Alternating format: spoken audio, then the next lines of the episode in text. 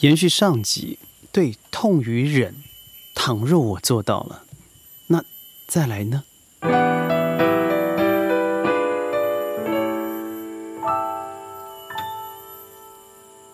欢迎各位加入今天的宣讲会，我是轩。痛与忍这个两个字，我放在教育上面，很多人当下听了以后是吓了一跳。我记得有一次我在西安演讲的时候。嗯，台下的这群朋友们听了以后吓了一跳。哎呀，痛于忍，我怎么从来没想过？因为我总认为，孩子和父母的相处不就是应该是快乐愉悦的吗？各位，come on，好好回顾你带孩子的这段时间吧。孩子的存在，他的确会让你。在夕阳西下的时候产生一抹微笑，但是回到家以后，柴米油盐酱醋茶以外，再加上孩子一些啊不伦不类的问题，我相信痛苦指数啊是直接爆表。也就是在真正的相处过程，对他的存在永远是我心里头最快乐、最甜蜜，但也是负担最大的事情。痛与苦，他所痛与忍这两个字，我之所以认为它重要的原因，是因为如果你没有忍。这个部分，忍的部分不是对于呃自己，而是对于看到他的事情，即使他做了坏事，也必须要忍。好事的赞美，你更要忍。所以我记得罗曼罗罗兰说，批评是一种艺术，而这个艺术的成就是必须你看到值得赞美的事情。这个事情是有点。哲学性质的，事实上，坦白话就是说，你要遇到一个值得好好赞美的事情不多，但是你要去赞美他的时候，你要小心，你该用什么方式去做执行。这句话说来放在教育孩子身上，我觉得是蛮适合的啊。也就是说，如果你大量的执行赞美，你可能会沦为一个是非不分的家长。我说个故事好了，也是我朋友在南半球，就不说哪个国家了，也不就那两个。呃，这两个亲不是就是完全的西方国家。他虽然在南半球，他的教育，尤其是以大的那个，我很大部分来讲，我是觉得蛮讶异的。因为我记得有一个十五岁的孩子告诉我说：“你知道吗？我今天非常失望哦，就是我错了一个非常不应该错的地理题目，因为我把苏俄和塔沙尼亚这两个。”完全位置不一样、国籍不一样、地区不一样的国家放在了一起，而老师告诉我：“You did a good job，你做的很好。”他一听到的时候，他他心里想的是两个答案：一个是你讽刺我，第二个是你真的觉得我很可怜，需要得到这样的赞美。对各位要知道，当你在赞美一个人，或是你要保护他的感觉的时候，我认为还是还是要回归到事实。而近年来，尤其是西方教育，尤其是国际教育，我发现有一些学校，他不太面对事实，就是有些孩子他不适合去做某些事情，所以他很显然在某些事情的表现不会那么好。告诉他实话，因为他这个方面不好，他可以花更多的力气去做更好的事情。所以有句话老说，呃，从哪里跌倒，从哪里站起来，我实上是非常不同意的。你既然已经在那里跌倒了，很你必须要经过检讨啊。那个可能就不是你擅长、你专注的好位置。那你为什么不换个地方再站起来？所以，当你一直在同个地方跌倒，你数学就不是你绝对的专长。你最棒的专长是舞台，你最棒的专长是文学，你最棒的专专长是市场。那你可以从市场里头学经济，经济里头。呃，经济里头学市场，市场里头学数学，这都会经过应用以后，以头让你更快乐。但你进入了一个单纯数学，那所造成的结果其实是创伤的创伤的创伤。这个跌倒好像一个黑洞，跌不完一样的，何必呢？所以我觉得在呃西方教育里头的赞美，我觉得现在我是不是说现在啊？我其事实上在过去的二三十年，我一直是饱受质疑的。倘若他把这两个国家这么夸张的地理位置放在了一起。但你告诉他的是：“哎，boy，你做的很糟糕哦。”但是我觉得非常高兴的是，起码这两个难背的名字你都背对了。那我觉得这个批评就非常有有艺术了。也就是说，你给他的 credit，你赞美了他，但你同时你也告诉他，你这个东西读得非常不清楚，你要好好努力了。所以在给予打之前。先给予了羞羞、保护、赞美。我觉得这个平衡才是真实的。如果你一昧的给予，到最后的结结果就变成予取予求，而孩子对你的赞美不再信任了。所以你在批评或赞美的时候，你下手要非常小心。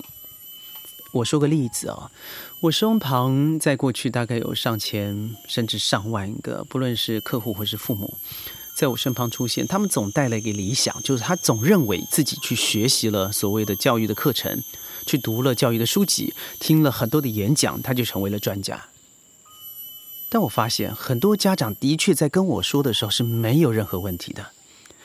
那为什么？因为纸上谈兵是容易的啊，躲在网络之后当键盘侠那是更容易的事情啊。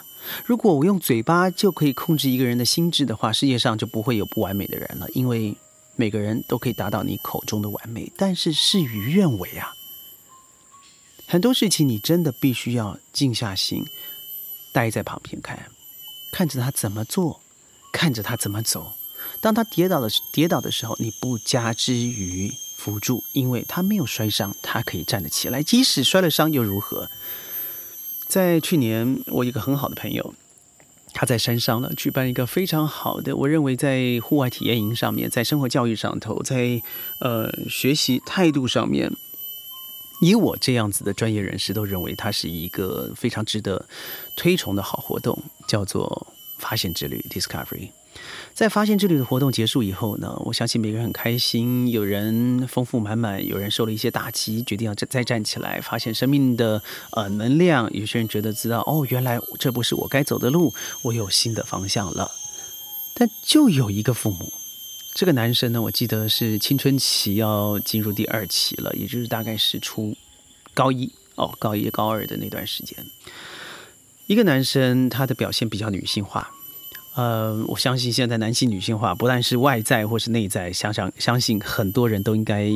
很有沟通，因为这是一个现代心理学一直提到的男性女性化、女性阳性化的一个过程。嗯，这和尤其在亚洲吧，就是我们把男生当做宝贝养，宝贝就变成女生养，所以他含着金汤匙出生以后，变成了一个不伦不类的贾宝玉。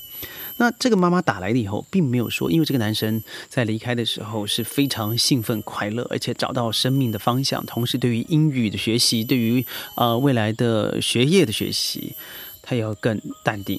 同时，对于他当初，我记得他告诉我，他有一个很麻烦的情感生活、感情生活、男女之间的问题，他也知道了答案。那我觉得这是一个成熟的想法。但是您知道吗？这个他的妈妈打来给这个主办人的时候说：“你知道吗？我的孩子被蚊子咬了，而且这个蚊子呢咬了以后，我觉得已经到现在都已经三个礼拜都还没有退，他的腿以后会很难看呐。”各位，或许你现在莞莞尔一笑啊！我当初在辗转被告知这个事情以后，我是噗呲的，不知道该笑还是该哭啊！一个男生身上被蚊子咬了，怪不得最近有一个笑话还是真实的事情呢。有个男生十一岁，他看到了蚊子咬他以后，拍下去流出了血，他认为他自己已经身身身为一个伤残人士，大叫大哭说蚊子咬我。难怪这是真的嘛！为什么？因为当一个十六岁的孩子被蚊子咬，有了蚊子咬的疤痕，妈妈会有这样子的反应。而当初他选择这个营队参与的时候，他就知道这所有的硬软体的内容。但他最后所看到的是，因为我都不希望我身上有疮疤，我怎么可能会希望我的孩子有？所以难怪你的孩孩子会被学校很多人因为他自己的比较软性的行为而遭受霸凌啊！但你回头问学校、问老师、问我说，他蚊子咬了怎么办？那你认为这孩子得到的是怎么样的讯息呢？另外一个故事也是发生在我真实身边的一个企业大佬，他，嗯，在在不论是企业或是在一些商业书籍上面，他蛮知名的。他现在人住在新加坡。他跟我说：“哎，你知道吗？我犯了一个大错。”我说：“什么大错？”他说：“这个事情就是发生在我的这个女儿在大学的时候。嗯，你知道我们住在新加坡，地小，所以我往往去的地方就是马来西亚。但那个时候，这个他告诉我说他要去实习。”所以我说，你最多实习距离就去马来西亚吧，因为爸爸要看你近一点。那最多就飞一下达尔文，达尔文我们过去不过五个小时，爸爸很容易见到你。他女儿提出的地方，那个地方叫做肯亚，肯亚，他要去奈洛比 （Nairobi）。我觉得当我听到之后，我说哇，好羡慕啊！Nairobi 我还没有降落过呢，虽然我已经买过两次机票。一次之前因故取消，一次因为新冠疫情取消了，所以我还特别查了 Kenya Airlines 是 SkyTeam，我该怎么样用这个 mileage 去使用等等的。我说，那你为什么不让他去呢？他说，你想想看，非洲啊，非洲有什么？有伊波拉，非洲有什么？缺水、缺电啊？有什么？有医疗的匮乏。我说，那你刚才跟我提的是你后悔，后悔什么？他说：“你知道，也就是这样子。我把每个孩子当做，尤其我自己孩子，当做一个好像就像我一样，什么事情都万切小心，万千小心，让他在绝对的保护的范围之内不犯错，没有安全的问题的状况之下，我才放手去做。看看我现在所造成的一个团队就是这样的状况啊，就是他们都很安全，而且做事都很有效率。”感觉也都不错，但是上礼拜遇到了一个我不在没办法决策的事情，居然做了一个失之毫厘、差之千里的大错。这个事情事实上也是我个性造成的。为什么？我女儿现在也告诉我了，去那里不安全，去那里没有疫苗，去那里会有人群群聚，去那里，哎呀，我告诉爸爸没有未来。我踢不开了，因为我是这样教他的。他即使到了大学，我都这样保护。他到了社会，我也这样保护，到最后苦了还是我自己。很多人说，父母要学会放手。事实上，我从来不是非常赞成这个想法，因为我认为父母和孩子之间怎么可能放得了手？但松手是绝对的必要。如果有一天，你可以把孩子不用年龄来区分，你让他有自己的自主能力。独立能力受挫的时候，你不会让你的身双手抓了他出来，让他学会负责，看着他的痛，而你比他更痛，却忍住了。那一刹那，我相信你开始慢慢走向一个及格的父母的时候了。让我们一起加油。宣讲会从五月中开始移师到 The Plantation 川林，我们现在一片的绿意。但愿我身旁的声音，包含刚才呀呀大叫的咚咚声音，传到你耳边。宣讲会每天十五分钟，我们云端见。我是轩，拜拜。